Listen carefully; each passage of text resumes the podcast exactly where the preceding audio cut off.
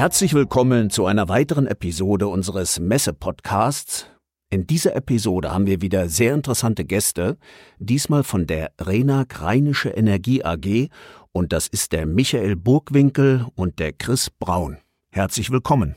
Hallo. Hallo zusammen. Ja, meine erste Frage, wie fast klassisch, seid doch so nett, stellt euch einmal vor, wer seid ihr, welche Rolle habt ihr bei der RENAG? Okay, dann würde ich anfangen. Mein Name ist Michael Burgwinkel. Ich bin jetzt seit zwölf Jahren bei der RENAG und ich leite die Abteilung Netze und Nachhaltigkeit. Wir kümmern uns vorwiegend um ja, alle Themen rund um den Netzbetrieb und neuerdings dann auch um das Thema Nachhaltigkeit. Ähm, aber da werden wir gleich noch ein bisschen mehr drauf eingehen können. Wir sind jetzt bei uns in der Abteilung inklusive mir elf Personen ja, und haben einige aktuelle Aufgaben vor der Brust dann mache ich gerne mal weiter. Ich nehme den Ball gerne mal auf. Äh, mich treibt vor allem auch an, äh, Begeisterung zu entfachen, äh, insbesondere für äh, die Strategiearbeit. Äh, mein Name ist Christopher Braun, bin 35 Jahre jung, komme gebürtig aus dem Rheinland, verantworte jetzt seit einem guten Jahr die Strategie- und Prozessberatung hier bei der RENAG im Dienstleistungsgeschäft und äh, freue mich sehr auf das Gespräch heute. Ja, ihr klingt beide noch sehr jung, ihr seid noch sehr jung, im Gegensatz zur Unternehmensgeschichte oder dem Unternehmen selbst. 151 Jahre gibt es die Renag schon. Mögt ihr mal erzählen, wie das begonnen hat? Was war denn damals die Funktion der Renag und wie hat sie sich entwickelt in dieser langen, langen Geschichte? Also, du hast schon gesagt, Renag gibt es jetzt seit etwas über 150 Jahren. Und mittlerweile sind wir ein äh, recht modernes Energieversorgungs-, aber auch Dienstleistungsunternehmen geworden. Also wir sind damals als Wasserversorger, dann später Energieversorger und auch als Beteiligungsmanager gestartet. Wir hatten einige Beteiligungen, für die wir dann angefangen haben, ja bestimmte Grundfunktionen als Dienstleistung zu erbringen, also beispielsweise das Thema Personal, beispielsweise das Thema Abrechnung oder Kundenservice. Und daraus ist dann tatsächlich das Dienstleistungsgeschäft entstanden. Also wir hatten das ursprünglich nur für die Beteiligungsunternehmen erbracht. Und heute sind wir Unternehmen ähm, aufgestellt auf drei Säulen. Das heißt also auf der einen Seite das Energiegeschäft, äh, klassischer Energieversorger und klassischer Netzbetreiber. Ähm, auf der anderen Seite das Beteiligungsgeschäft, wo wir wieder mittlerweile über 30 Beteiligungen managen und ja mit 30 Beteiligungen zusammenarbeiten. Und ja, unser Dienstleistungsgeschäft, was jetzt nicht nur Dienstleistungen für die Beteiligung erbringt, sondern sich ein Stück weit davon emanzipiert hat und ja, wir mittlerweile Dienstleistungen für alle möglichen Unternehmen aus der Branche erbringen. Genau, was, was Michael gerade mal beschrieben hat, zeigt auch so ein bisschen in der Unternehmensgeschichte, in der Historie, dass der Wandel, der jetzt auch in der Energiebranche spürbar ist seit Jahren, äh, ein Stück weit fest in der DNA der Renac verankert ist und dieses Dienstleistungsgeschäft eben auch jetzt mittlerweile als dritte feste Geschäftssäule etabliert haben. Man kann sich das vielleicht mal in Zahlen ein bisschen besser vorstellen. Also mittlerweile bringen wir bundesweit Dienstleistungen für unsere Kunden. Mehr als 270 Energieversorgungsunternehmen betreuen wir. Wir führen jährlich etwa 60 sogenannte Fachveranstaltungen durch mit knapp 2000 Teilnehmenden. Das heißt, interne und externe Fachexperten halten Vorträge zu bestimmten Themen rund um die Bereiche Regulierung, Energiewende, Digitalisierung. Und mit unserem Bereich im Dienstleistungsgeschäft knapp um die 45 Mitarbeitende und auch zusammen mit den restlichen 400 Arena-Kollegen betreuen wir in Summe etwa jedes fünfte Stadtwerk in Deutschland. Und ich glaube, das ist schon jetzt auch von der Entwicklung her sehr, sehr positiv mit Blick nach hinten. Ihr hattet jetzt erwähnt Zusammenarbeit und Partnerschaften. Das würde mich auch noch sehr interessieren. Was ist das Besondere eurer Partnerschaft und mit welchen Partnern arbeitet ihr zusammen und wen habt ihr denn als Zielgruppe im Visier? wir benutzen den Begriff Kooperationspartner eigentlich eher im Zusammenhang mit unserer Dienstleistung. Wir sehen uns nicht so als klassisches Beratungshaus, sondern tatsächlich auf Augenhöhe mit unseren Kunden. Wie der Begriff dann sagt, Kooperationspartner, das heißt also, wir erbringen Dienstleistungen für unsere Kunden auf Augenhöhe und kommen da nicht irgendwie rein und sagen denen, was zu tun ist und was wir alles wissen und was sie alles nicht wissen, sondern wie gesagt, wir erarbeiten so etwas. Und wenn wir dann über Produkte sprechen, da haben wir diverse Dienstleistungsprodukte, egal ob wir jetzt von der Seite der beratenden Themen kommen oder aber auch aus dem Bereich der Linienunterstützung, also quasi das, was man so Outsourcing nennen möchte. Also das heißt, ihr seid lokal und andererseits aber auch national als Anbieter tätig. Auf jeden Fall. Und was uns in den letzten Jahren auch mal ausgezeichnet hat, nenne ich mal aus der Praxis für die Praxis, ist mein im Prinzip, dass wir wissen, wovon wir sprechen, weil wir selber als Energieversorger zum einen am Markt agieren und zum anderen tatsächlich auch als Dienstleister eben agieren, sodass wir beide Blickwinkel ganz gut auch berücksichtigen können und dementsprechend auch dann die Stadtwerke, unsere Kunden, viel, viel besser auch beraten können. Und wenn wir uns mal unser Portfolio anschauen an Dienstleistungen, dann ist das schon sehr, sehr breit mittlerweile aufgestellt. Wir können das mal grob in sechs Themenfelder eingliedern. Mhm. Also zum einen haben wir die Themen Strategie und Transformation. Was kann man sich darunter vorstellen? Grundsätzlich geht es da natürlich darum, Klarheit zu schaffen für Stadtwerke über die künftige Ausrichtung, auch die Strategien, die dann entwickelt worden sind. Das schafft man über ne, Strategiechecks, über gezielte Analysen, Potenzial, Marktanalysen und natürlich auch über Erstellung von Business Cases, um eben auch mal zu gucken, kann ich vielleicht noch stärker in Kooperationen gehen. Das zweite Themenfeld, Vertrieb und Kunde. Das können Themen sein wie Produktentwicklung von neuen Tarifen oder auch Analysen von bestehenden Prozessen. Drittes Themenfeld, das geht rund um IT-Lösungen. Wir haben eine RENAC-spezifische Software für Verbrauchsabrechnung, für Energieversorger und Stadtwerke. Da unterstützen wir eben auch mit Migrationsprojekten oder auch Release-Wechseln. Ja, dann kommen wir vielleicht so zu den Themen, die äh, vor allen Dingen uns umtreiben. Also das sind so die Themenbereiche ähm, aus äh, ja, Netz- und technischen Dienstleistungen. Also wir beraten und unterstützen hier beispielsweise im Bereich der Erdgasumstellung, aber auch in Beratung von Leistungsverzeichnissen für Tief- und Rohrbau oder Leitungsbau allgemeiner gesehen.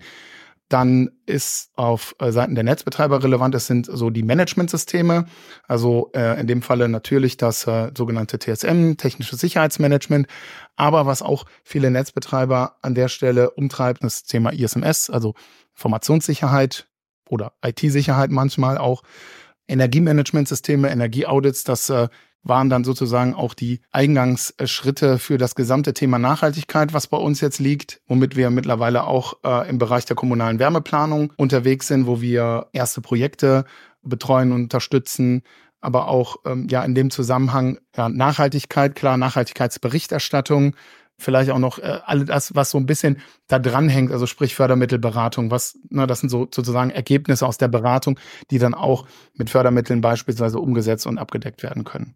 Man könnte sagen, wir haben da einen recht bunten Bauchladen an äh, Dienstleistungen, die wir äh, unseren Kunden anbieten können. Also das heißt, es gibt private Nutzer, es gibt gewerbliche Nutzer. Wie hat man sich das vorzustellen? Reist ihr dann herum, äh, trefft diese Firmen oder die Vertreter der Firmen, man sitzt am Tisch oder findet sowas nur noch online statt. Das ist ja so ein breites, wie ihr sagt, Bauchladen, den ihr habt. Wie ist denn das im Alltag zu sehen?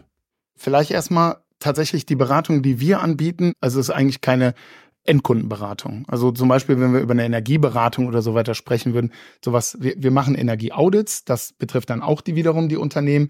Das heißt also, wir haben tatsächlich als unseren Kunden nur die Stadtwerke in Energieversorger.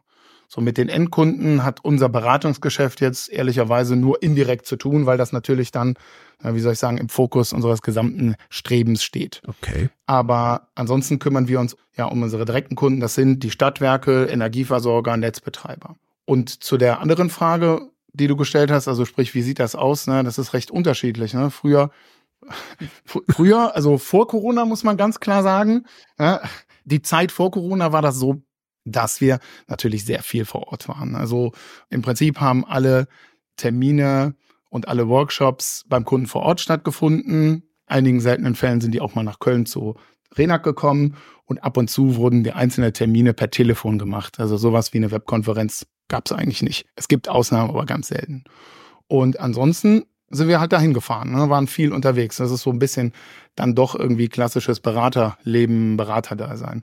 Und mittlerweile ist es halt schon so, dass wir deutlich mehr an der Stelle ähm, online machen. Also ich würde mal sagen, so circa 50 Prozent oder mehr an der Stelle. Und das ist aber auch, muss man ganz klar sagen, abhängig vom Beratungsprodukt oder von dem Thema, was man mit einem Kunden hat. Also manche Sachen muss man auch vor Ort sein. Könntet ihr mal so ein Use Case vorstellen? Also gibt es ein, ein Beispiel, an dem ihr darstellen könntet, wie so ein Ablauf stattgefunden hat. Mit Sicherheit gibt es da einige spannende Use Cases. Ähm, ich muss da direkt an das Fusionsprojekt aus dem letzten Jahr denken. Das war für mich persönlich tatsächlich auch mein erstes Projekt bei der RENAG. Das war dann mein zweiter Arbeitstag. Da hatte dann mein Chef mich schon ein Stück weit ins kalte Wasser geschmissen und wir hatten direkt den Pitch mit dem Kunden.